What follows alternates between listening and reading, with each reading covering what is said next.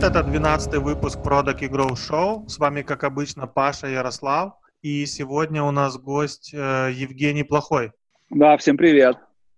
А, привет, Жень, спасибо, что присоединился сегодня к нашему подкасту. Уже по традиции я начну с истории, как я с тобой познакомился. Я помню, когда-то в 2016 году я делал медиа Hack Weekend. Тебя Оля Дралова уговорила присоединиться к нам в качестве ментора, и потом за несколько дней до хакатона у тебя релиз ребенка должен был происходить. Да, поэтому, да, да, поэтому по фотографии я с тобой познакомился раньше, чем по вживую. Одним словом, приятно видеть тебя на под... видеть, слышать, слышать тебя на подкасте. Для тех, э, кто слушает нас впервые, а такие люди, я надеюсь, есть, расскажу о том, что в этом, в этом подкасте э, мы пытаемся умничать на околопродуктовые жизненные темы. Иногда у нас получается хорошо, иногда не очень. Поэтому если вы дадите нам фидбэк относительно подкаста в комментариях, нам будет очень приятно. Женя, слушай, недавно ты получил титул «Лучший продукт года». Что это вообще такое было? Зачем это тебе? А, хороший вопрос, на самом деле. Я, знаешь, как бы человек пассивно-инициативный, и когда есть какие-то инициативы, которые мне кажутся хорошими, например, как конференции, которые вы делаете, я стараюсь их проактивно поддерживать, ну или просто активно, где-то покупая билеты, где-то коммитить рассказывая, где-то просто участвуя. И мне кажется, вот какая-то философия за вот это IT Awards, э, которые предлагали ребята, что- что-то в этом есть, что-то такое интересное. Мне захотелось принять участие, во-первых, а во-вторых, э, ну, мало ли, знаешь, где-то пригодится, я там наслышался, наслышался от ребят, что иногда полезно иметь какие-то awards, а как-то так сложилось, что я никогда в них не коммитился и решил какой-то award получить, поэтому попытал свои силы и довольно успешно. А, давай так, у нас же, мы с самого начала договорились, что у нас no bullshit подкасты, можно матюкаться. Да. А, я думаю, когда ты говоришь о том, что полезно иметь ворды, ты имеешь в виду полезность в контексте получения О1 визы, да? Или в каких-то других контекстах это еще может быть полезно? Э, слушай, ну, знаешь, вот мы же тут собрались продакт-менеджеры, да, и там по сути своей мы работаем с людьми так или иначе, там, посредством продукта в том числе. И э, мы работаем с людьми постоянно, поэтому где-то это для получения визы, для кого-то наличие аворда важно, например, не знаю, при э, собеседовании, при переговорах, э, при выборе компании, в которой ты работаешь. Ну, то есть, на мой взгляд, что э, это в любом случае не мешает. Поэтому, если это не мешает, а может где-то гипотетически помочь, то да, я слышал, что а, Баркияну, по-моему, это помогло в получении O1 визы, э, что в целом тоже неплохо. Ясно. Расскажи вот, немножко... О... А, извини, что перебил, продолжай. Да, да. Не-не-не, я закончил. Расскажи немножко о процессе. То есть ты заполнил анкету на сайте IT Awards. Что дальше происходило? Слушай, ну там такой процесс, я бы не, знаешь, как бы это awards, на который ты выдвигаешься самостоятельно, это, наверное, хуево, если смотреть там с точки зрения достоверности, скажем так, получения наград. А, но, черт возьми, почему бы и нет. То есть идея там заключается в том, что ребята по мере своих сил рекламируют этот awards, другие ребята по мере своих сил заполняют анкету, которую предлагают, Э, это было интересно, знаешь, просто эту анкету даже для себя заполнить, посмотреть, что я там могу написать. Будет там булшит какой-то, или, может быть, там даже как-то можно хорошо написать. Потом там какой-то неизвестный мне процесс, э, в рамках которого из всех, кто заполнил анкеты, выбирается, по-моему, трое участников. И потом э, члены жюри собираются и по еще более неизвестному мне процессу э, э, выбирают победителя после проведения интервью. Ну, то есть как с тобой созваниваются, э, ты шевелишь перьями, распушаешь хвост, рассказываешь, что именно ты самый классный и охуенный продукт-менеджер на этой планете, и другие люди тебе стараются поверить. И, в общем, кому поверили больше, э, тот и становится лучшим продуктом. А кто эти другие люди, которые, которые стараются тебе поверить? Это звонят в жюри, правильно? Да, звонят в жюри. Да а, какая... а кто, кто в жюри, и кто эти люди, сколько их, как это, какой формат у этого мероприятия созвона? Слушай, ну какая разница, поверили, поверили. Я шучу. Ну, а. я, э, Знаешь, просто люди позвонили, знаешь. А, ну, на самом деле, у них на сайте мероприятия есть э, члены жюри, там можно посмотреть, кто конкретно. Я знаю, что там э, были компании, названия которых я слышал, как минимум. То есть там был Grammarly, был SoftSurf, было еще пару компаний, которые я слышал, но не помню. То есть э, я так понимаю, что у них есть предварительный отбор именно членов жюри, и в целом, когда я любопытствовал, в общем-то, какой бэкграунд у ребят, которые будут э, определять уровень э, продакт-менеджеров, у меня не возникло каких-то прям совсем противоречий относительно того, что а, кто вы такие. То есть там достаточно опытные ребята, и по разговору тоже были хорошие вопросы, хорошие ответы. В целом, знаешь, мне понравился сам experience независимо от результата. То есть, если говорить вообще про awards, не awards, то тут, наверное, не цель столько получить, не получить этот award, сколько в том, чтобы просто написать summary там свой за год, поговорить с умными людьми и, возможно, еще и получить какую-то стеклянную статуэтку награду. Клево. А что тебе на работе сказали, когда узнали, что ты лучший продукт-менеджер страны? Честно говоря, я так не вспомню, но на самом деле у меня на работе как-то удивление не вызвало. Давай вот так вот я скромно буду э, обозначу это событие. То, то есть, типа, все и так знали, что плохой ну, кон- ну конечно, конечно. Ну, то есть, как бы, главное, что не было реакции, типа, что, блядь? Как бы, и по отсутствию этой реакции я подразумеваю, что восприняли хорошо. Слушай, а, ладно, у меня просто, а, мне, честно, очень волнует вопрос, э, как, э, я, я просто не знаю, как у вас по структуре это построено, но mm-hmm. как э, ты с Сашей Тягульским, получается, как подчиняешься внутри команды, или как у вас продуктовая команда вообще построена? Да, Саша Тягульский — это мой непосредственный менеджер, он у нас Chief Product Officer, и э, у нас продукты, над которыми ведется активная работа, а, каждый возглавляет продукт э, менеджер. То есть у нас есть продукт менеджер Scanner Pro, продукт менеджер Calendars, продукт ну, продукт менеджеры PDF эксперта, куда я тоже комичусь достаточно активно, особенно когда мы делали PDF эксперт 7 с подписной бизнес-моделью. И я продукт менеджер Documents. То есть в целом вот есть Саша Тигульский, и ему репортят все продукт-менеджеры консюмерских продуктов.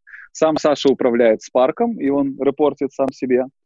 А, и у нас еще есть направление Fluix, это B2B Enterprise решение по документа обороту, которым в основном управляет Игорь Жаданов, SEO компании. Слушай, э, так как будем надеяться, что твой работодатель не будет слушать этот подкаст, потому что очень, очень, хочет, очень Но ну, хочется, он будет слушать, да. Очень хочется задать вопрос: Spark это успех или провал? Слушай, ну тут, мне кажется, важно какие-то выбрать критерии. То есть я бы сказал, что э, Spark — это потенциально э, это потенциально успешный продукт на огромном рынке. Ну, то есть, знаешь, email — это просто какой-то невероятно гигантский рынок, на котором занять даже какое-то э, заметное хотя бы место — это уже большая удача и большой успех. Сейчас Spark ищет product market fit — Э, и э, получает обратную связь от рынка, от э, клиентов, от пользователей, постоянно изменяясь, улучшаясь. Но я бы сказал, что так или иначе у нас, наверное, все продукты активно ищут product market fit или его стараются улучшить еще больше. Поэтому на данный момент Spark — это все еще не бизнес, но находится в активной стадии product market fit. Поэтому относительно успех или провал, провал будет, если он вдруг закроется, вот тогда это провал. А все остальное время это, знаешь, постоянный поиск рынка потребителей, которым этот продукт может быть полезен. А сколько у Spark юзеров сейчас? Ой, слушай, ну я, честно говоря, не очень активно комичусь продуктами, которыми непосредственно не работаю, э, то есть кроме Documents и PDF эксперта. Э, ну там миллион, пару, несколько миллионов, по-моему, DAO в день. То есть там это daily продукт, интервал использования в течение одного дня должен быть, поэтому, по-моему, ребята измеряют DAO этого продукта. И, то есть, знаешь, это продукт, который lovable в том плане, что те люди, которые им пользуются, они его обожают, они пишут какие-то любовные письма относительно ребята, наконец-то вы сделали самый лучший email клиент, просто потрясающе решаете мои проблемы. И я бы сказал, что для Спарка теперь ключевое — это найти способ эффективно рассказывать о себе тем людям, для которых он решает эти проблемы. А по каким-то расскажи... метрикам не подскажу, к сожалению. Расскажи, пожалуйста, на фоне успеха Superhuman, а, то есть да. ну, ребята, по сути, email завернули в wellness продукт, ну, и, по крайней мере, мне кажется, что они позиционируют больше это как wellness историю даже, чем, чем как продуктивити историю. А, как вы вообще смотрите на этот рынок? То есть а, ребята умудрились брать подписку 35, кажется, баксов в месяц 30 сейчас. баксов, 30 баксов в месяц. 30 баксов, они репортят, что у них, э, скажем так, wait-list там в несколько миллионов людей. Ну, миллионов уже вряд данным... честно говоря. По-моему, ну, там по несколько сотен, сотен тысяч было. Я могу ошибаться абсолютно. И выглядит так, как будто ребята очень плотно вот засели в той нише, в которую, как мне кажется, Spark целился. А, что на фоне этого успеха вы, вы в компании себе думаете? Я понимаю, что ты не коммитишься в этот продукт полностью, просто, возможно, до тебя долетают какие-то мысли на этот счет. Ну, смотри, давай так. То, что я дальше буду говорить, это мое обывательское мнение, да, то есть оно не, может, не соответствует, это, знаешь, как, вот точно так, так же, как ты э, бы оценивал э, Spark и Superhuman, вот примерно Э, с такой колокольни я буду его оценивать, э, достаточно глубоко не понимая многих вещей. Для меня Superhuman — это не столько wellness, э, не сто, знаешь, не столько про value proposition, сколько про потребительский сегмент, который они выбрали. И они выбрали потребительский сегмент, там, SEO, executive, ребята, sell, эти продавцы и так далее. То есть и это продукт больше имиджевый, то есть ты как бы этому миру говоришь, смотри, у меня iPhone за полторы тысячи долларов, email за э, 300 долларов в год. И это тоже, знаешь, многие люди покупают Superhuman, потому что многие люди, на которых они хотят быть похожи, покупают Superhuman. Я не знаю, насколько это такая устойчивая value proposition. Ты пользовался Superhuman? Вот в принципе. Если честно, я зажал 30 баксов в месяц за email клиент. Ну а, вот, а я, и... а, я интересом ради попользовался Superhuman, хотя это было... И это, знаешь, вот этот вейт-лист на несколько миллионов человек, я не знаю, почему там несколько миллионов человек, а я прошел через этот вейт-лист в течение, по-моему, недели или двух, что-то такое. То есть в течение двух недель э, я оказался в топе очереди настолько, что мне согласились, в общем-то, провести это эксклюзивное. Ну, то есть он не такой сложный в прохождении, да, я так понимаю, не такой ну, большой. Ну, то есть э, было так. Э, я, ну, тебя просили хотя бы затвитить там, чтобы подвинуться в очереди или какие-то? Нет, вообще, вообще ничего. Там флоу э, у меня был такой, то есть э, понятное дело, что Superhuman так или иначе всплывает в разговорах, но никто не мог мне его показать. И мне стало интересно, ну, потому что как бы доступа не было. Мне стало интересно посмотреть, что же это за великолепный такой гениальный, удивительный продукт. Я смотрел несколько лекций Рахуля, который рассказывал э, вот как раз про фреймворк Шона Эллиса, uh, how would you feel if you could no longer use this product, и он так красивую историю все это завернул. И я открыл Твиттер, у меня там, по-моему, ошеломительных 100 подписчиков. Я не знаю, кто эти, кто эти люди, которые, в общем-то, старательно ждут от меня твит уже последние несколько лет. Я думаю, что у них скоро закончится терпение, как бы, или у меня, не знаю. В общем, я зашел в свой твиттер, скажем так, максимально раскачанный, э, ввел э, хэштег superhuman. Половина твит твитов это был какой-то булшит э, про БАДы какие-то и системы похудания. Э, пробравшись через огромное количество других компаний и продуктов, которые позиционируют себя не иначе, как Superhuman, я нашел женщину, у которой было э, на 10 подписчиков меньше, чем у меня, которая говорит, вау, Superhuman — это потрясающе. Я ей пишу, вау, Superhuman — это потрясающе, вот бы получить invite. Через 15 минут э, мой пост лайкает Рахуль, в мой коммент под этим э, твитом лайкает Рахуль, founder Superhuman. И через э, и на следующий день мне приходит invite, типа, пройди форму обратной связи. У них очень интересный onboarding, потому что ты сначала заполняешь длиннющую, вечную, бесконечную форму обратной связи, где ты рассказываешь просто все. То есть вот этот базовый коммитмент твой, он уже огромный. То есть ты инвестируешь в продукт, еще даже не думая о том, что ты начинаешь им пользоваться, просто вот это, знаешь, э, чувством дефицита они заставляют тебя потратить, ну, наверное, где-то минут 20 времени на заполнение очень подробной формы, где они пытаются выяснить твой флоу э, использования имейла. И я так понимаю, в том числе это и Customer Research, и в том числе понять вообще, э, решает ли Superhuman э, мою проблему. Потому что есть подозрение, что если они по этому ответу видят, что Superhuman не решает мою проблему, они не продадут мне Superhuman. В том плане, что зачем им кастомер, который э, там попользуешься, скажет, ребята, серьезно, это bullshit 30 долларов, спасибо, не надо. Поэтому я старался максимально соответствовать портрету это highly expected, expected customer Superhuman. Я так понимаю, мне это удалось. Э, хотя я наврал где-то в половине ответов относительно своей боли с имейлом, у меня ее, честно говоря, нет, и Gmail прекрасно справляется с большинством задач. Э, и потом в течение 30 минут позвонила девочка, которая меня анбордила на Superhuman. В целом они именно весь интерфейс форсят на то, чтобы ты пользовался шорткиями. То есть ты инвестируешь в продукт свое время, тебя заставляют. Ты когда нажимаешь кнопку, все кнопки там бледные. И когда ты нажимаешь кнопку, вот не дай бог, там сразу такой алерт, ты что, можно же нажать JJKKJP и сделать то же самое. Класс. И ты такой, вау, типа, вот это, типа, скорость. Но, э, то есть... Это как в Mortal Kombat, а помнишь, там надо было фаталити выучить, и тогда ты молодец. Y, О, отлично. Да, это fatality Sub-Zero. It is a good day to die, это как бы закрывает Superhuman.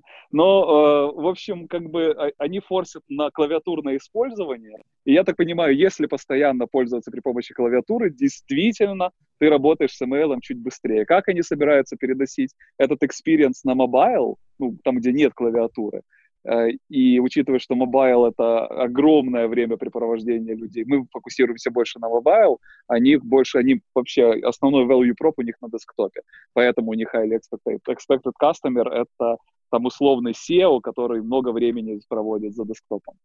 Э, как они будут транслировать этот свой value prop на mobile, я, честно говоря, не представляю, какие там шорткатами, громкостью, что ли, это надо будет делать. В общем, э, попользовавшись там несколько дней этим суперхьюманом, я устал от бледного интерфейса, э, постоянного форса на шортки, которые мне, в общем-то, не очень-то нужны.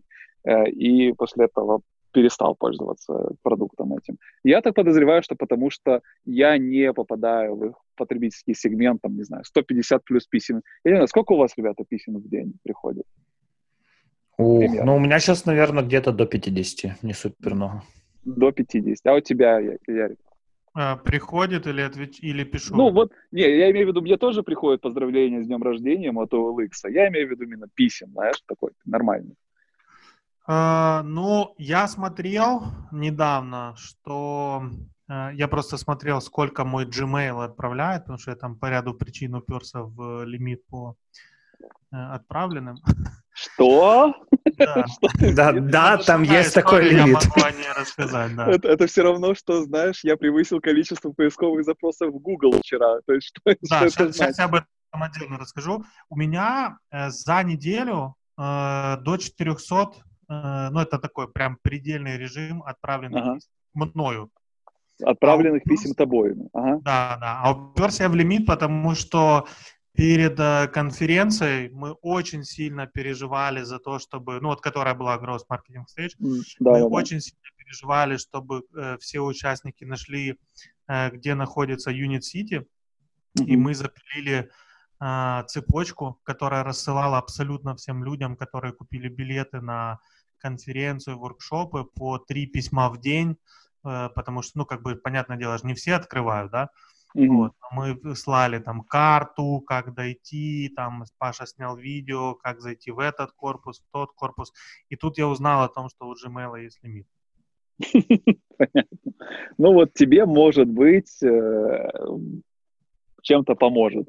Э, этот продукт. Как бы так в основном, опять-таки, знаешь, как если сравнивать просто функционал, э, ну, Superhuman откровенно сосет у Spark по всем параметрам. То есть то, что они продают, это user experience, по сути, который они придумали э, как максимально быстро и эффективный. Для каких-то людей он действительно быстрый и эффективный, и, соответственно, э, есть за что платить, может, даже и не 30 долларов, а 60 или 100 долларов. Но, как мне кажется, для большинства людей это ценностное предложение – ну, скажем так, не актуально. Может быть, ты просто хочешь быть причастным к чему-то. Знаешь, как бы огромное количество людей покупает iPhone, и почему бы не покупать email за 300 долларов в год?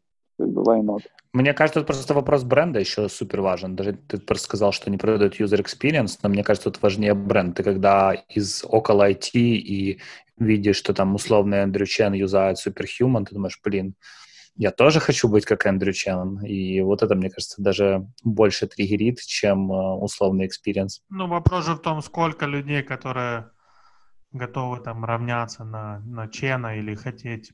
Э, ну, да, то есть это же... Инфлю... похожий на iPhone по экспириенсу. Тут, тут важно понять, что они продают тебе заранее, потому что э, когда ты заполняешь форму, вот эту вот на миллион вопросов, то вероятность того, что ты не заплатишь, крайне мала. А платишь ты, когда тебе приходит линка, э, у них интеграция Calendly, Zoom и этот э, Stripe. То есть тебе приходит инвайт линка, тебя благополучно отправляют на payment screen, ты платишь 30 баксов за первый месяц, и после этого ты выбираешь время для собеседования. То есть там э, оплата именно на входе, а это не то, как сейчас, знаешь, ты зашел, посмотрел, попользовался миллионом бесплатных фичей, потом, если что, там в течение недели поигрался платными, и потом, ну ладно, куплю. То есть, да, на входе большой поток э, людей, но на выходе уже не такой большой. Это а у них похоже на флоу Теслы. Вот прям то, что ты рассказываешь, это один в один. Ну, у них и похожее позиционирование на самом деле, знаешь, там инновационность и премиальность. То есть это то, что они, в общем-то, продают. И люди, которым близки инновационность и премиальность, в общем-то, уже достаточно неплохо фитятся в их э, портрет пользователя. Блин, мне напомнило это, как, как мы с ЭТ пытались продавать такую аудиторию. Помнишь, Ярик? Когда мы таргетировали по интересам Tesla, PlayStation и... Там, да, да, да, да, да, да, да. Ничьи как успехи были? Ну, нормально. У нас задача была собирать э, сегмент Early Adopters, и он типа вроде как звучит, что он понятный, да, но на самом деле попробую таргетировать гиков на маке, mm-hmm. и мы искали какие-то смежные э, интересы. Мы брали там тех, кто шпилит в самые нов- новые игры на PlayStation, тех, кто заказал, предзаказал, купил Теслу. Ну, короче, все самые инновационные вещи мы пытались собрать э, в один таргетинг. Это Прикольно. дорого с точки зрения да. acquisition. Я вот только хотел сказать, что это стоит а, дорого. Да, очень дорого. Но как бы эти юзеры, ты их один раз приводишь, и у них lifetime просто вот, ну, ты можешь только не прожить, сколько они с твоим продуктом.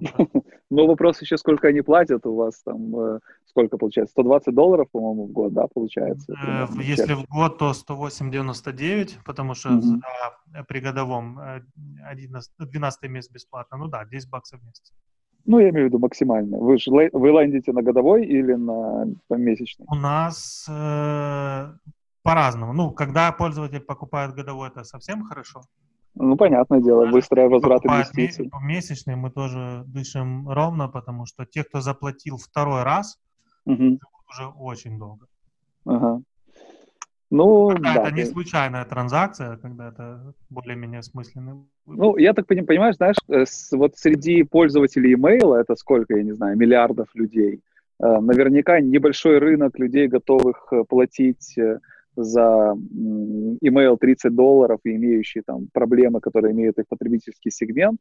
Он, конечно, есть, и это много, но они настолько разбросаны, что найти таргетинг там, где у тебя customer acquisition cost не будет заоблачным, очень сложно. И мне кажется, вот в этом плане они очень... Uh, у них основная инновация, мне кажется, больше именно в user acquisition, нежели в самом решении, которое они предложили, или еще в каких-то вещах. То есть uh, очень сложно найти этих людей. Очень сложно, соответственно, дорого. А они вот этот uh, запустили такой рекомендательный механизм, когда там инфлюенсеры рекомендуют, и фолловеры в общем-то, внемлят этим рекомендациям. И поэтому у них, знаешь, когда так баланс модели резко перекосил в сторону. Высокие стоимость пакета и бесплатный acquisition. Да. Мы, кстати, пытались uh, Superhuman uh, на конфу продуктовую привести, даже с их продуктом немного пообщались, но потом, когда он узнал, что конференция в Киеве, то, в общем, на этом разговор наш закончился, к сожалению. А, а что же, какая из причин, чем его испугал? Труднопроизносимость названия или что? Ну, мне кажется, у Ярика больше опыта общения со спикерами нашими, но он просто сказал, а, это в Киеве, сори, я не смогу приехать. Хотя до этого он отвечал, отвечал абсолютно нормально. И после этого письма замолчал навсегда. Ну, ну на самом деле, вот э, Киев для очень многих, ну, спикеров, которые к нам приезжают, короче, люди с удовольствием едут в Киев, потому что все очень прекрасно понимают, какой тут потенциал с точки зрения IT, mm-hmm. э, продуктовых э, бизнесов и количество реально крутых маркетологов, продуктовых маркетологов, я имею в виду. Знаешь, и даже вот есть такие кейсы, когда там люди едут, не знают куда, а mm-hmm. потом делают доклады, получают вопросы с аудиторией, там и какой-то несколько часовой нетворкинг, они такие, ого, вот сейчас быстрый кейс, например, на прошлой конфе был Head of Growth Mozilla, mm-hmm. и он просто вот, когда уезжал, он говорит, ребята, я выступал на, на многих конфах, и на конфе Growth Hackers Шона Эллиса вопросы, ага. он говорит, not even close to what Ukrainian people ask me about. Поэтому, ну, ты, ты знаешь, я вообще за, за, замечаю вот такое вот какое-то а, недооценка компетенций, которые у нас есть, потому что компетенции продуктовые, продукт-маркет, э, маркетинговые, они... Я общался тоже с многими ребятами из Netflix, из Spotify, из Facebook, и я не могу сказать, что там какие-то полуводи, как многие их рисуют, которые просто умнее, талантливые, лучше. Там обычные люди, которые часто менее подкованы и пробовали меньшее количество вещей из-за из корпоративной структуры, например. Да? То есть, да. например, то, то, что я могу делать в продукте, своб, моя свобода э, в Documents несоизмеримо больше, чем э, свобода какого-нибудь продукт-менеджера в букинге, которого, у которого продукт это кнопка логин, например, да, и вот он ебется а. с этой кнопкой логин всю свою жизнь и думает, как бы поля поменять местами, чтобы конверсия на полпроцента выросла больше. И, честно говоря, я не очень завидую этой участи. Ну, мне кажется, вот мы исследование недавно релизили, и там очень четко видно, что зависимость э, удовлетворенности продукта своей работы с работой от размера организации, она есть. И mm-hmm. мне кажется, что в Украине как раз много такой экспертизы именно около стартаперской, да, когда ни хрена не конвертит, но что-то нужно сделать, потому что бабки заканчиваются. А там, э, ну, более, на более развитых рынках с более, скажем так, э, устоявшимися продуктами, больше экспертизы, я бы назвал так, продуктово-корпоративной. То есть там люди, которые понимают, что они работают в больших компаниях, они понимают, том, что да, у них title product manager но они product manager конкретные, как ты говоришь, кнопки, им абсолютно ок с этим.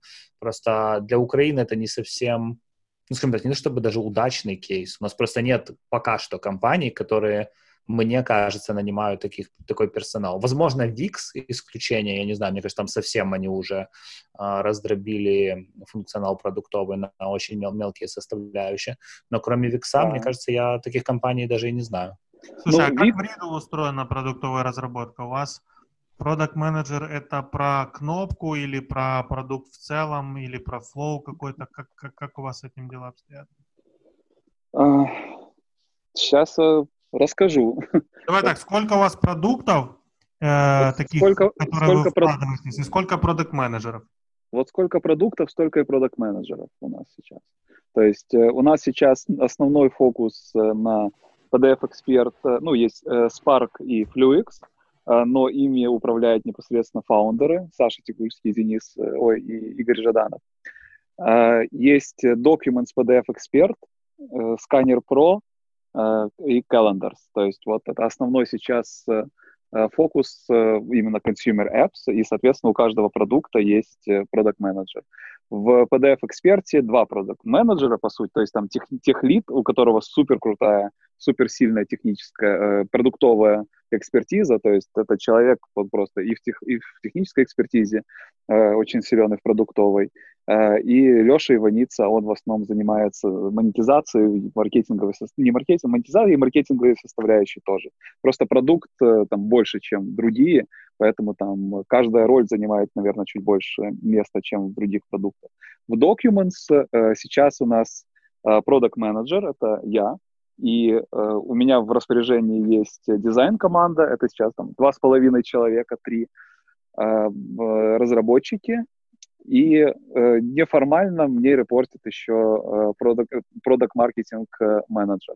То есть у нас кроссфункциональная команда, которая работает над продуктом. То есть мы девелопим core value продукта, это такие биглипы в конверсиях по определенным э, этапам воронки, там, не знаю, activation, retention, revenue, referral. И пока мы э, строим core value, увеличиваем core value, Э, все время происходит процесс оптимизации определенных стейджей воронок. Э, то есть мы там, например, фокусируемся, ближайшие два спринта мы сфокусируемся на revenue. Соответственно, мы берем бэклог и смотрим, э, какие идеи, какие задачи из бэклога могут повлиять на revenue.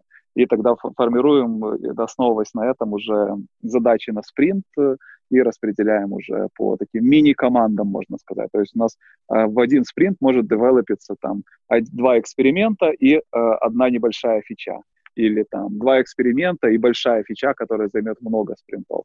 Но в итоге у нас это все в рамках кроссфункциональной команды, сейчас, во всяком случае, так происходит, не знаю, может быть, что-то поменяется, э, когда мы э, все align с целями продукта, его стратегией, видением и всем остальным. То, есть То что вы фокусируетесь там в двух спринтах на ревеню или чем-то еще, кто определяет этот фокус? Ну, смотри, как бы финальное решение остается за мной. То есть, э, вот если говорить про продукт менеджмент, менеджмент именно в рамках, э, как сейчас э, в Readdle построен, если брать по отдельному продукту. То есть есть э, там Саша Тягульский и Игорь Жаданов, они формулируют там vision Э, общей компании, и мы с ними работаем там, согласовываем какие-то top-level штуки в виде стратегии, вижена и все остальное. Но задача по созданию, то есть на продукт менеджере менеджменте стоит vision, э, формирование стратегии, эти вещи мы согласовываем э, с ребятами, э, и дизайн и execution. Здесь уже мы нередко согласовываем с ребятами, но, опять-таки, тут нужно понимать, что, например, у Саши Тигульского просто невероятный уровень экспертизы, до которого многим и многим еще очень далеко. Поэтому э, в любом случае его коммитмент это всегда очень полезно и интересно для всей команды и для продукта, э, но у него все продукты, да, поэтому дизайн и execution в основном закрываем сами. 19-20 ноября мы с Яриком проводим нашу первую конференцию по продукт менеджменту Confidence Conf. Уже подтверждены спикеры из Uber, Booking, PandaDoc и Shopify, и еще несколько мы анонсируем в ближайшее время. Одним словом, если тебе интересен продукт менеджмент и ты хочешь попасть на самую большую продукт менеджерскую тусовку в Украине, заходи на Confidence Conf и покупай билеты. Увидимся. Я спрашивал про то, что э, кто задает э, цели спринта, потому что очень интересно, как у вас внутри устроено то, кто определяет приоритеты.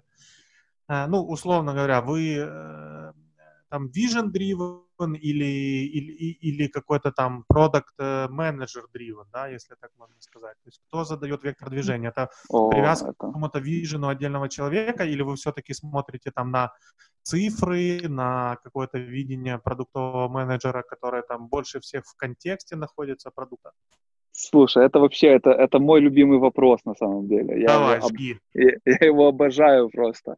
Потому что я когда вижу там вроде мы vision driven или я вообще не понимаю долбоебов, которые не data driven там или еще что-то.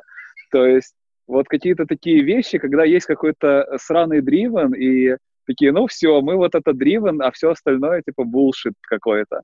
Э, и мне кажется, что тут, ну, знаешь, ты driven by market, а, и вопрос просто, как ты принимаешь решение и откуда ты достаешь эту информацию для принятия решения. То есть ты можешь ее доставать из user research, ты можешь доставать ее из даты, ты можешь доставать его из своего вижена. э, и так далее. Ну, то есть, как бы, vision в любом случае, то есть, как это, я не представляю, как можно быть data-driven и при этом не иметь vision продукта. А куда тебя дата дривит-то? Ну, то есть, что за направление такое, в которое ты так углубляешься? Просто где больше, где больше что? То есть, э, опять-таки, знаешь, на уровне стратегии ты, может быть, можешь увеличивать тактический ревеню, но, во-первых, это может быть какой-то локальный максимум, и ты решил, что ты король горы, а на самом деле там рядом вообще кратный рост, но ты же дата-дривен, ты его даже не заметил. Э, или ты на дата-дривил так, что там поменялась просто э, ситуация на рынке, не знаю, Apple вот сейчас, например, с этими фри-трайлами, которые последние два года, это было просто клондайк, Э, там, где ребята зарабатывают просто какие-то нереальные деньги на э, шитие приложения. Но они вот сейчас это поменяют, как бы, и вроде как мы там оптимизировали, оптимизировали, на оптимизировали, а стоило Apple поменять, типа, концепцию, как все закончилось. А стратегии нет, а вижена нет, потому что вижен был типа руби бабло сейчас. И driven, э, как бы data-driven и все остальное. То есть мне кажется, что оно все должно работать в комплексе. Если говорить там как конкретно у нас, знаешь, как это, как я, я могу говорить за себя и за продукт, э, которым я управляю. Э, я стараюсь быть все driven, ну вот как бы Vision формирую э, я. То есть я должен, моя, одна из моих задач, как продукт-менеджера продукта, это сформулировать vision этого продукта э, и сформулировать стратегию этого продукта. Мне ее нужно будет э, валидировать со стейкхолдерами, но у, задачи у стейкхолдеров по моему продукту нет. Сформировать вы vision, стратегию, чтобы я просто занялся там дизайном и экзекьюшеном. Это все моя задача, я ее валидирую, у меня есть такой э, чек э, с людьми, которые там видят э, big picture всей компании, как оно алайнится с тем, что такое Riddle, куда мы идем и все остальное, но задача сформулировать это, это моя задача. Где при этом мы берем, собственно говоря, информацию для принятия решений. То есть, безусловно, это данные. У нас каждый продукт менеджер из амплитуды не то чтобы не вылазит, но проводит там очень много времени. Но данные — это информация о прошлом, в лучшем случае о настоящем. Тебе данные не подскажут, что делать дальше.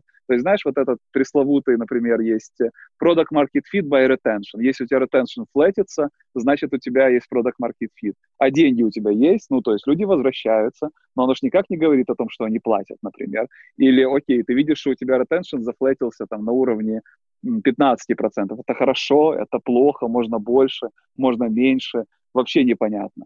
То есть э, и ориентироваться только на какие-то конкретные показатели, мне кажется, это вообще самая хуевая идея, которая вообще может прийти в голову на самом деле. Э, поэтому если говорить вот как я лично, это не идеальный подход, он работает только для меня, и для тех э, контекстов, в которых там я сейчас работаю, буду работать в других, буду выбирать другие подходы. У меня сейчас там сформу- сформулирован, формулируется такой solid vision самого продукта. От него отстраивается уже стратегия. То есть у меня стратегия продукта состоит из четырех ключевых блоков, которые между собой тесно связаны. Такие большие фундаментальные куски продукта, каждый из которых э, несет core value. То есть это таких четыре больших э, потребительских сегмента и пятый, который э, потребительский сегмент, который все пять актуальны ему. И дальше мне важно, чтобы между ним, между ними всеми был alignment, чтобы одна функция продукта, она алайнилась с другой функцией продукта, а это не был, там, не знаю, Франкенштейн из того, что мы там напридумывали и захотели. То есть, например, когда я хочу, там, мы придумали функцию Wi-Fi трансфер, э, связь с компьютером, я понимаю, как это импактит на э, продукт, потому что внутри Documents, э, Documents настолько ценный для клиента, насколько ценные файлы в нем находятся. То есть, знаешь, как бы файл-менеджер без файла внутри никому нахрен не нужен. И поэтому цель, одна из ключевых показателей, целей наших, это чтобы файлы появились. И мы, соответственно, уменьшаем порог, чтобы файлы появлялись Э, внутри приложения. И желательно, чтобы эти файлы были ценные. Э, поэтому мы там создаем функции, такие как, например, Wi-Fi трансфер. Поэтому у нас есть download manager. Эти все функции, они алайнятся с тем, чтобы внутри продукта появлялись файлы. И вот такие вот блоки, которые у нас, у меня есть э, блок с файлами, документами, это PDF, Word там и прочее. Есть блок с аудио и видео, есть блок, связанный с share, share функциональностью, она отвечает в том числе за referral, и за доставку файлов внутрь продукта, и protection э, для того, чтобы человек был уверен, что все его файлы находятся в безопасности. То есть каждый из этих блоков, он относительно независимый, и есть потребительские сегменты, которые мне нужны только, не знаю, э, аудиофайлы, больше меня вообще не интересует, что умеет делать продукт. Но при этом есть достаточно большой потребительский сегмент, э, который benefits от, benefits от всех элементов, которые есть в продукте. А дальше от него Э, от каждого элемента отходят такие лучики э, с функциями. То есть у меня по продукту есть гигантский такой э, mind map с четырьмя ключевыми элементами. То есть, несмотря на то, что mind map огромный, это там и потенциал его развития, и то, что уже есть сейчас, его можно всегда схлопнуть в четыре простых элемента, которые между собой будут э, четко связываться и дополнять друг друга.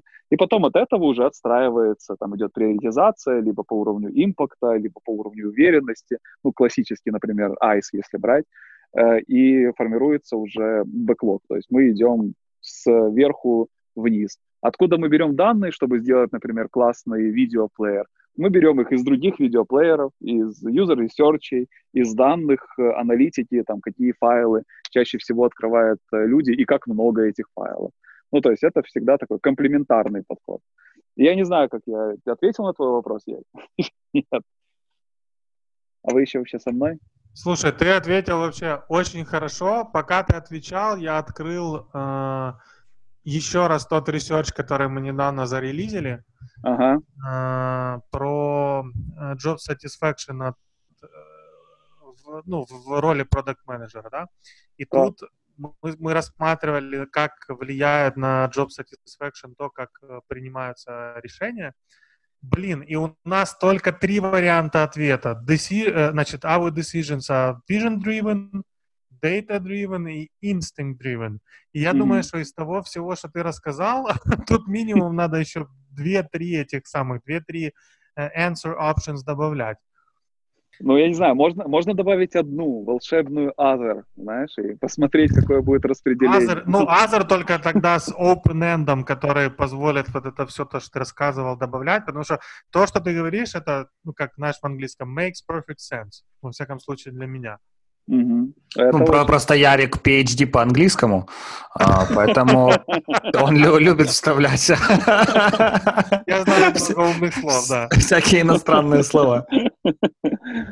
Ну, слушай, пригодилось жизни. Я в LinkedIn написал PhD, да, и вот сейчас ты меня зафичерил, отлично. А, это серьезно? Ничего Абсолютно, себе. да. Я кандидат наук, у меня ушло три года жизни на написание диссертации. Обалдеть. Я, я, я тогда скажу так, как ты поймешь. Вау. Слушай, Женя, ты ушел в Riddle из uh, Capable, Capable Beats. Это была твоя компания, да? Да. Uh, расскажи, как так получилось? Ну, потому что мне со стороны выглядело, что Capable Beats, если я правильно понимаю, вы занимались мобильными приложениями, да. А, ну, выглядело это как ну, неплохой бизнес, особенно на заре сабскрипшенов, да, как раз э, это вы работали незадолго до того, как появилась эта вся trial история. Да, да, да, да. Мне интересно, почему? То есть, почему так получилось, что ты ушел в Riddle? Слушай, ну у нас вообще с Riddle богатая история, она гораздо богаче, чем последние два года, что я здесь работаю, э, потому что там Саша Тигульского я знаю с детства, вообще там, не знаю, со школы, наверное. Э, и там Игоря Жаданова я тоже очень давно знаю, я да, Саша Тигульский познакомил. То есть и было время, когда э, я занимался, знаешь, вот как я сейчас э, могу часами рассказывать, какая охуенная работа продукт-менеджера, как классно в ней развиваться, это специальность, это специализация, ты должен там очень много вещей знать, не знаю, ты уметь, должен уметь дизайнить, разбираться в программировании, фреймворках и так далее. Супер интересно, супер профессионально. Вот примерно с таким же увлечением я э, был вовлечен в продажи. То есть я верил, что sales — это просто вообще основной драйвер бизнеса. Я там читал книги по психологии, там, э, ходил на тренинги. То есть я руководил B2B направлением в Укртелекоме, их мобильном направлении УТЕЛ, если ты помнишь. И в целом, знаешь, как бы Укртелеком, у него было приятное такой бонус, он давал массу возможностей. Я не уверен, что я могло во всех... Они не то чтобы как-то завязаны, знаешь, типа шахер-махер с бюджетными деньгами, нет, это как раз... У меня вот этот вопрос очень быстрый, пройти возможности. Да, да не-не-не-не, там как раз вот у ТЭЛ направление, оно было максимально таким современным. То есть был оста- остальной Укртелеком, это такая какой-то бюрократический монстр, который пожирает кабели, людей, канализационные люки, и там вообще непонятно, знаешь, там танковые дивизии, э, женщин э, из справки 09, которые не работают уже три года, но они все еще в Укртелекоме, э, и они ходят в столовую на обед, знаешь, как бы и никто их не увольняет. То есть это Укртелеком. И был вот это вот их это, государство выделило им 3G э, bandwidth, Э, и это был Утел, это типа такая, знаешь, реинкарнация. И там все было модно, молодежно, то есть там какие-то процессы, был классный менеджмент в Киеве. Э, то есть это такая, не, не тот Укртелеком. И э, я там пришел туда таким, как это, sales-менеджером. Где-то через полгода я возглавил, в общем-то, B2B направление именно Укртелеком, ну, продаж. Э, мобильного оператора, то есть мы там работали с Яндексами, там, ну, с крупными компаниями. Э, и в целом это была потрясающая работа, потому что это вот э, мой регион, он закрывал, то есть у нас был план, нужно было 150% выполнил, то ты получаешь 150% премии. Выполнил на 160%, ты получаешь 150% премии. В общем, никакого смысла выполнять план больше, чем на 150 не было, и у меня этот план был расписан на год. То есть, как бы, у меня уже все было хорошо. А, и в целом, то есть с точки зрения денег, с точки зрения того, насколько мне нравится работать, у меня там было несколько еще своих таких небольших B2B а, бизнесов э, отдельных э, на базе там тех контактов, которые у меня были. То есть с деньгами все было хорошо, и вот мне Саша рассказал, как раз только Ридл начинался, я вот был в их квартире вот этой четырехкомнатной в самом начале, то есть когда там было четыре человека, Э, и Falcon, э, первый нанятый разработчик, он сейчас продукт менеджера продукт менеджер Calendars, то есть до сих пор работает в компании. И он так интересно об этом рассказывал, так увлеченно, что, и в какой-то момент он говорит, а ты хочешь попробовать? Не знаю почему, что-то, не знаю, почему-то так получилось. Я говорю, ну, давай. И вот он мне помог войти в этот бизнес, я рассказал, как это работает, что там из себя представляет. И вот так появился, собственно говоря, Capable Beats. И Capable Beats э, долгое время это был такой, знаешь, эм, как сказать, просто для зарабатывания денег. То есть я смотрел тренды App Store, я смотрел, э, что мы можем быстро сделать, мы быстро делали, быстро выкатывали, быстро зарабатывали, э, реинвестировали что-то новое быстро. То есть там с точки зрения денег, в общем-то, там плюс еще были смежные проекты, которые начинались, все было достаточно неплохо, но я в какой-то момент понял, вот э, сначала где-то за два года или за год, как я э, с Capable Beats решил э, закончить, мне, я почувствовал, что не хватает каких-то масштабов, знаешь, амбиций. Я думаю, ты меня понимаешь, знаешь, одно дело это когда там тебя загрузило приложение, там, не знаю, пару сотен тысяч человек, э, и основная у тебя ценность это, чтобы они заплатили, а не чтобы они пользовались э, приложением. И другое дело это делать что-то, вот продукт, да, которым ты можешь гордиться. И тогда мне сначала э, был Cardialize, может, слышали про такой проект? Да, да, да, да, да там а, Андрей, Андрей Кароль. Я не знаю, пересекались ли вы с ним? Да, мы, мы, мы пересекались. Вот ребята как раз пришли ко мне за продуктовой экспертизой, э, там э, на консалтинг условно. Но мне очень понравился проект, и ребятам понравилось работать, и они мне предложили там, не знаю, как это был, Chief Marketing Officer или еще как-то, не помню. В общем, не суть важно, у них был хороший продукт с точки зрения там, идеи, но совершенно неправильно запакован. То есть там э, инвесторы, которым они показывали, они просто там крутили пальцем у виска и говорили, типа, о чем вообще говорите, какой hardware в Украине, еще и э, medtech, ну, то есть все против работает. Э, я когда начал работать с этим проектом, я предложил продуктовый pivot с хардвера на SaaS, потому что там основной value был в алгоритмах, и, соответственно, у нас э, перестал быть э, мед, hardware, medtech для B2C, а превратился в Cloud Solution B2B для всех проектов, которые так или иначе связаны с healthcare. Ну, то есть, как бы, хорошая история получилась, и там в течение года там я участвовал, потому что там задача была поднять инвестиции, э, и в течение года, в общем-то, я активно работал над поднятием инвестиций, там была там, всеукраинская битва стартапов, э, был UVCA, организовывал свои конкурсы, то есть везде э, я сформулировал, сформулировал этот продуктовый вижен этого продукта, собрал пич, я же его и презентовал, все вот эти стеклянные статуэтки и призы зрительских симпатий нами были получены, то есть там ребята бесплатно поехали в Нью-Йорк после одного э, спича, э, получили кабинку на TechCrunch Disrupt в украинском павильоне. Э, и, в принципе, интерес от тех инвесторов, тогда, если помните, еще была такая более-не менее активная стадия, когда украинские инвесторы смотрели украинские стартапы. Я не знаю, как сейчас, но мне кажется, что эта тема немножко под, подзаглохла. Там, э, мне кажется, э, в принципе, со стартапами в нашем регионе как-то все тускло стало. Да, ну было, был, был какой-то... Было, видео. было, я видел. Ну, видел, да, вот и я видел. как бы, а, в общем, все шло довольно неплохо, и а, была заинтересованность, там было несколько due diligence э, по продукту, и вроде как собрался консорциум инвесторов, готовых инвестировать, там, по-моему, 800 тысяч евро э, мы искали. Но потом, как это, знаешь, непредвиденные жизненные обстоятельства, и, э, ну, как бы, неважно. И я вышел из проекта.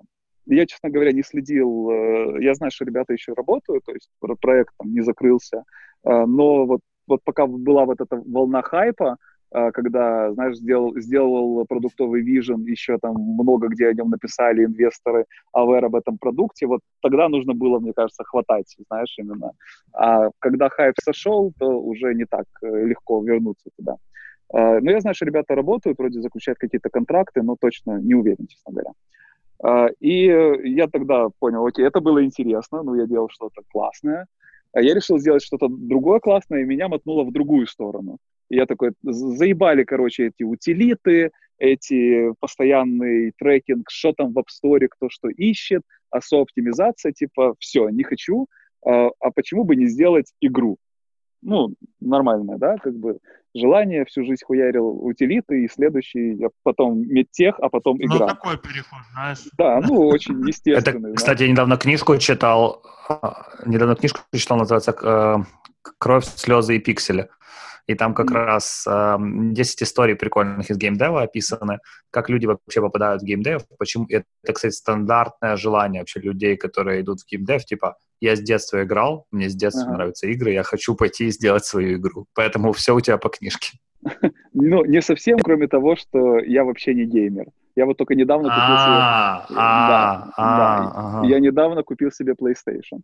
Как бы, э, поэтому я не был в том мире. Э, у меня было, знаешь, какой скорее интерес?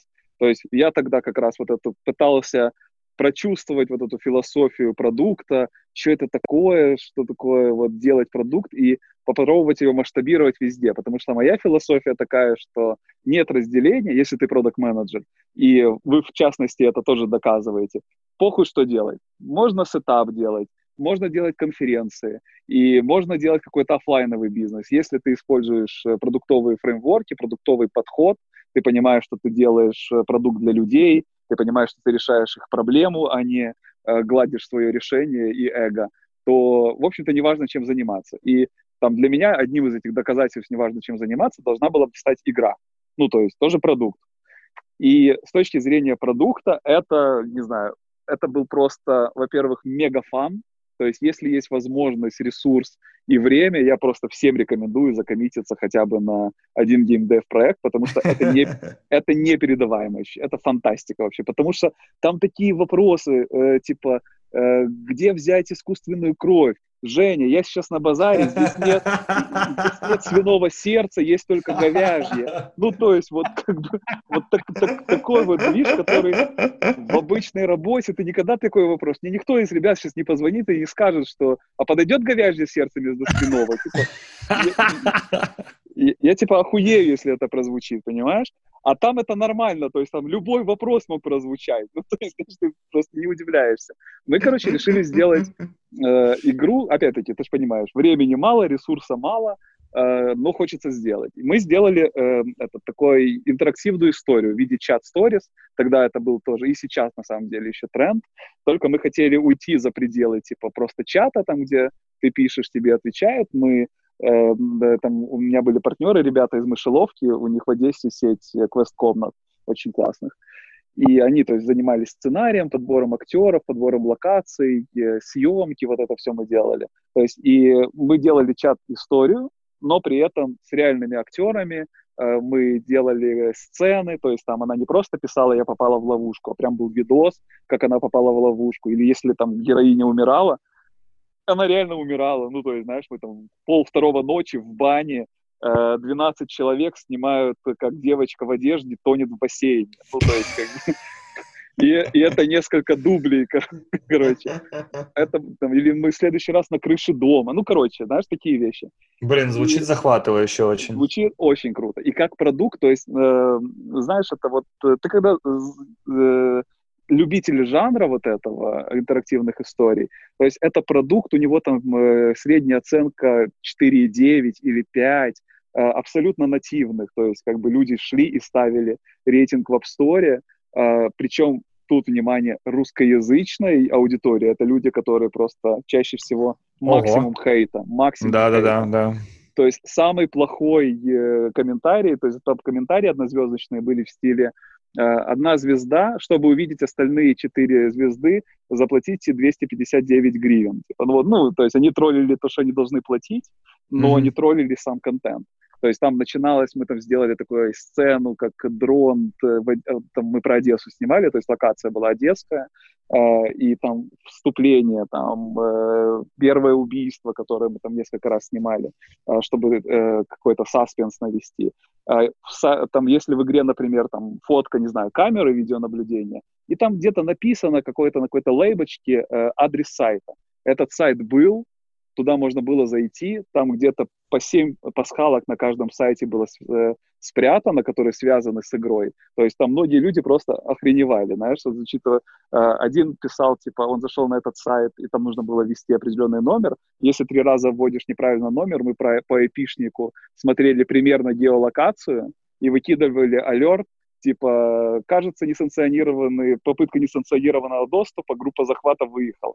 И люди Блин, реально... Невероятно. Люди реально стремались, они типа писали, что вы делаете, типа, прекратите. Э, там у каждого героя была страничка в Facebook сети, и я периодически заходил, типа, посмотреть, что там пишут, знаешь, там. Э, и э, там как-то я сижу вечером, делать нечего, этот пишет такой, типа, а, привет, ты выдуманный, типа, персонаж. А я пишу такое, это, не, это, это отец Евы, ну, там была персонаж девочка Ева, у нее был папа. В общем, я говорю, что случилось с моей дочерью? В общем, знаешь, в течение 40 минут Э, я общался с чуваком, переубеждая его, что на самом деле все на самом деле. И он уже начал мне говорить, где он с ней общался в последний раз, пересылать мне видосы из игры, показывая, типа, с ней. А потом Капец. в конце он написал, он написал, да ну нахуй, и удалился из друзей. Человека реально довел, знаешь. Ну, в общем, это, это как было... в этом фильме «Остров проклятых», там, где да, ты... Да, да, да, да. Я думаю, смотрел этот фильм. Конечно, конечно. Э, в общем, это было супер драйвово, клево. Э, профакались мы, естественно, на acquisition, как мне кажется, большинство э, подобных и бесподобных проектов, потому что там была одноразовая покупка, никакой подписки, но, тем не менее, нас зафичерил Apple один или два раза. Мы еще успели на старый App Store, если помните, это без вот этого best Game of the Day, там, если best, то это на всю неделю оно висело. Да, да, и да. в итоге, да, мы там отбили, то есть все деньги, что мы туда положили, мы отбили, э, по-моему, в два раза, что-то такое. Ну, то есть э, не, не в минуса как бы ушли, получили массу э, потрясающих впечатлений от процесса, там суммарно над этим проектом работало человек 40, наверное, включая собаку. И, ну, а потом я понял, знаешь, что дальше я тянуть, тянуть этого нет у меня возможности, потому что там кто-то там был, потому что думал, что там супер много денег, у кого-то там кто-то ушел в другие проекты, э, и я остался, получается, с проектом, который уже дальше тянуть нет смысла, он до сих пор в App Store, там, не знаю, может, долларов 500-600 в месяц он приносит, или 200, не помню, в общем, как бы какие-то, каких-то пару копеек, но туда мало кто заглядывает даже. И э, я понял, что мне хочется вот этого драйва, работа с командой, делать что-то амбициозное, что-то большое, и делать утилиты, и пусть зарабатывать на этом сильно больше денег, чем мне может предложить любая компания, даже если она меня сильно очень любит. Мы понимаем, что мы, все равно это рынок, да, на рынке можно найти специалистов и все остальное. Но и, и как раз вот я, я тогда помню, что я решил, что я на каком-то ивенте расскажу про Лукрайт, типа, какие у нас там были ошибки и что мы сделали. На том же ивенте был Саша Тигульский, и вот он говорит, идем пообедаем. Мы с ним сели, он говорит, вот есть documents, э, типа, никто не знает, что с ним делать. Э, и, ну, в общем, челлендж классный был. И я просто не мог не согласиться. То есть я сказал, что я подумаю, но я уже тогда знал, что я точно закоммитил. Но уже решил. Да, да, да. Я точно закоммитил этот продукт, потому что это было все супер интересно, Слушай, классная команда. У меня есть наблюдение, ты э, по эмоциям, когда рассказываешь про какие-то вещи, которые ты там делал сам, и где ты э, наемный сотрудник, ты эмоционально чуть по-разному рассказываешь. Скажи, пожалуйста, что тебе ближе долгосрочно? Э, свой бизнес или коммитмент в продукты, где ты продукт-менеджер, который, э, ну, э, человек, пришедший в компанию как employee, а не как кофаундер и все остальное? Ну, смотри, по поводу эмоций там было, знаешь, типа больше веселья относительно вот фокуса.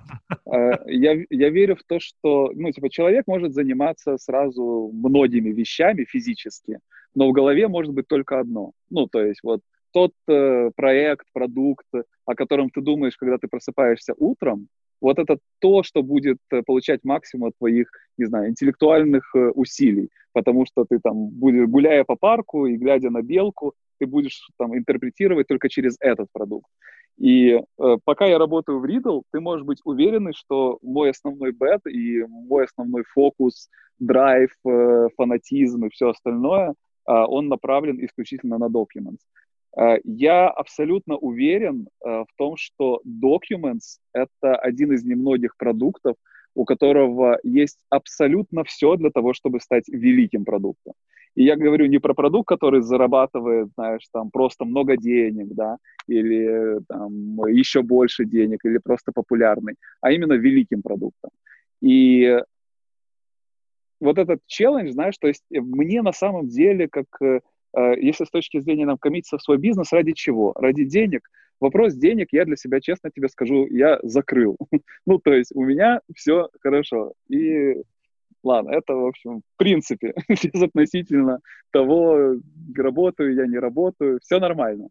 Э, можно не переживать за мое финансовое благополучие. Э, и мне сейчас, мне очень хочется, и я верю в то, что из Documents э, можно сделать великий продукт, и очень хочется быть, знаешь, за свою жизнь причастным к чему-то великому.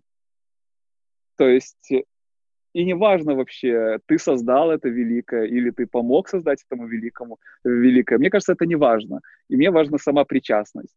И то, что мы сейчас делаем с командой, э, то, что мы сейчас делаем э, с фаундерами, мне кажется, что из этого получится просто что-то невероятное. И у меня нет никаких сомнений. Поэтому мой основной бет и мои основные чаяния сейчас исключительно вокруг Documents.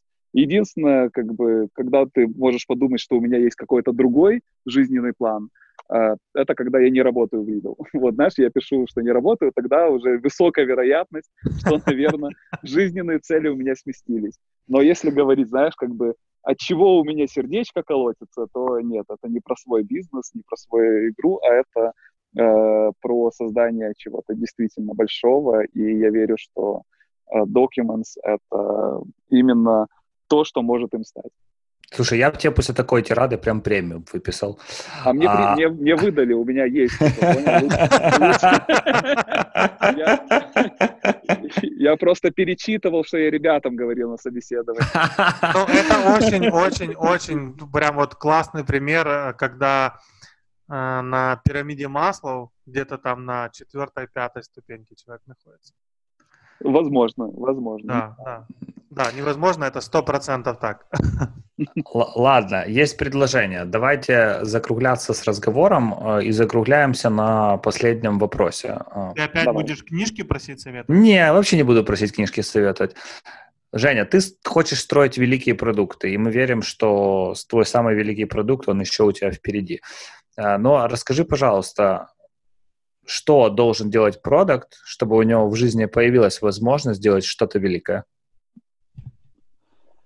Я думаю, что это не, не продукт должен делать, а в принципе э, я верю в том, что любой человек, в моем случае, там, в вашем случае это продукт менеджер, да, или основатель э, крутой конференции.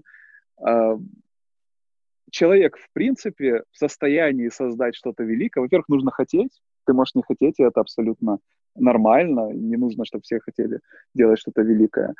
Но ключевое, мне кажется, тебе нужно просто делать то, что тебе нравится, ну, то, что тебя драйвит, то, что, то, чего у тебя кайф. Ну, то есть, знаешь, э, у меня нету восторга от того, что на моих э, часах 18.00 и сегодня пятница.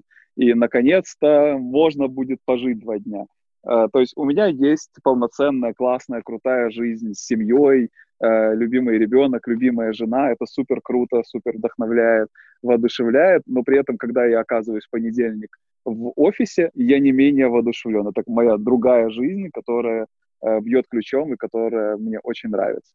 Поэтому мне кажется, что если ты будешь заниматься, ну не ты, то угодно будет заниматься тем, что действительно нравится, а не то, что нужно, или то, что, возможно, принесет э, больше денег, вот как ты говоришь, например, да, там, свой бизнес открывать. Потому что что? Потому что классно написать в Фейсбуке SEO и, возможно, еще и денег заработать а делать не то, что надо, а то, что нравится, то и будет получаться круто. И неважно, возможно, в результате великий продукт, а может, ты просто проживешь жизнь в кайф, что, в общем-то, неплохо.